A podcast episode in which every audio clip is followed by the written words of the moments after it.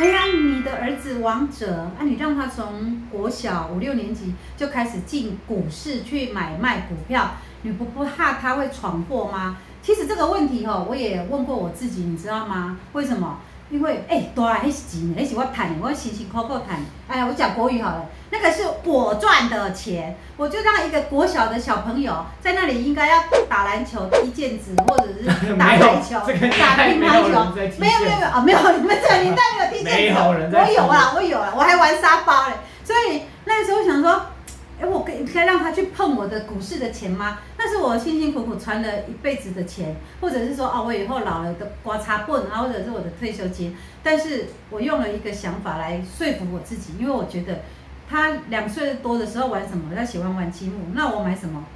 买积木啊，嗯、对不对？好，然后后来长大了喜欢玩乒乓球，那我就买球拍呀、啊。后来喜欢打篮球，就给他买篮球跟球鞋。球鞋。啊，后来喜欢变魔术，要买道具啊，对不对？买扑克牌。买扑克牌，我就什么都买。那他喜欢玩股票，我为什么不给他钱呢？我相信很多家长一定不同意。对了，不认同，因为我会我会鼓励他玩。而且我会鼓励我儿子翘课，我会鼓励他，你如果不想上学，那你就请个假单，就直接走出校门，没关系，就跟妈妈讲，你只要去哪边告诉我，我鼓励他去自诶自主学习，找一些他有兴趣的事情来做来。